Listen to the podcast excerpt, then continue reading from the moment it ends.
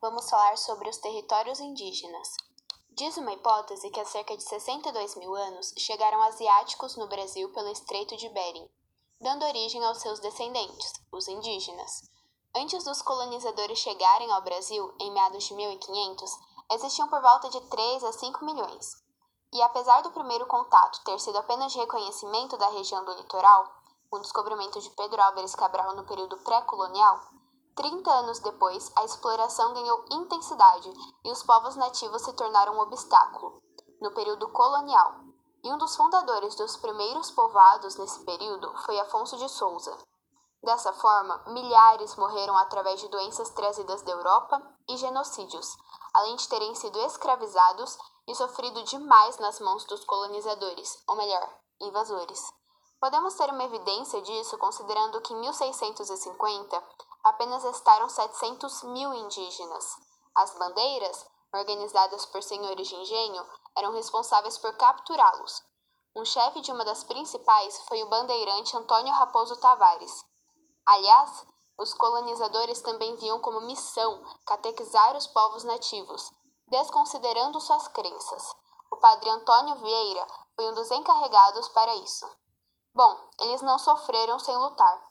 Entre 1554 e 1567, fizeram um movimento de resistência, chefiado por líderes indígenas, a Confederação dos Tamoios. Eles lutaram contra os colonos portugueses, que estavam explorando seu território e os escravizando, através de uma aliança com os franceses, que forneceram armas. No final, esses também tinham interesses na colônia portuguesa. Em 1957, os indígenas chegaram em 70 mil. Atualmente, o número está aumentando. Em 2010, havia 896,9 mil, 274 línguas, 305 etnias e suas terras ocupam 13,8% do território brasileiro. Uma dica: isso é muito, mais de um milhão de quilômetros quadrados, e já são mais de 29,9% da população que existia em 1500 estão recuperando seus números, principalmente no Amazonas, que não sofreu tanto impacto, considerando que a colonização começou pelo litoral e teve o número mais reduzido naquela região, indo para o interior apenas no final do século XVI. Porém, mesmo que a quantidade de indígenas aumente, seus direitos apenas diminuem, assim como suas áreas. São 725 no país, mas muitas estão sendo ocupadas até ilegalmente. A demarcação de suas terras é feita através de estudos, pesquisas e levantamentos da FUNAI, do Ministério da Justiça, da INCRA e da Presidência da República. Só que, entre 2018 e 2019, mais de 400 quilômetros quadrados foram desmatados em seu território na Amazônia Legal. E esses números tendem a aumentar, graças a discursos de ódio e à negligência do novo presidente. E para piorar, todos os anos, suas terras são invadidas por garimpeiros, fazendeiros, empresas madeireiras e grileiros, e são usados para dar lugar a estradas e ferrovias, ou inundadas por usinas hidrelétricas. Por exemplo, a construção da usina hidrelétrica de Belo Monte, que prejudicou a aldeia indígena Juruna, pois afetou o volume do rio, impactando em seus peixes e navegabilidade.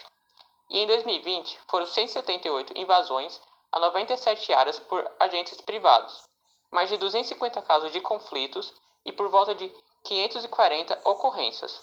Sem contar que, enquanto suas áreas diminuem, empresas agrícolas e suas terras ilegais em território amazônico apenas aumentam. Entre 2016 e 2020, foram 55% a mais comparado ao período anterior. O que ajuda contra essas questões é a demarcação das terras indígenas e o respeito ao que for estabelecido uma melhor fiscalização e noção de sua importância, já que, na verdade, todas as terras são deles por direito, que estavam aqui antes dos colonizadores chegarem e foram expulsos das piores maneiras possíveis. Essa demarcação preserva a identidade cultural, social e econômica desses povos e garante a diversidade étnica brasileira.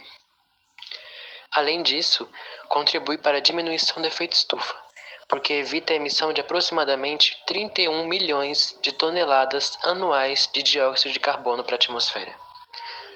Você pode estar se perguntando: como estão os indígenas nessa época de pandemia? Nos dias de hoje, suas políticas são poucas e ainda muitas vezes negligenciadas.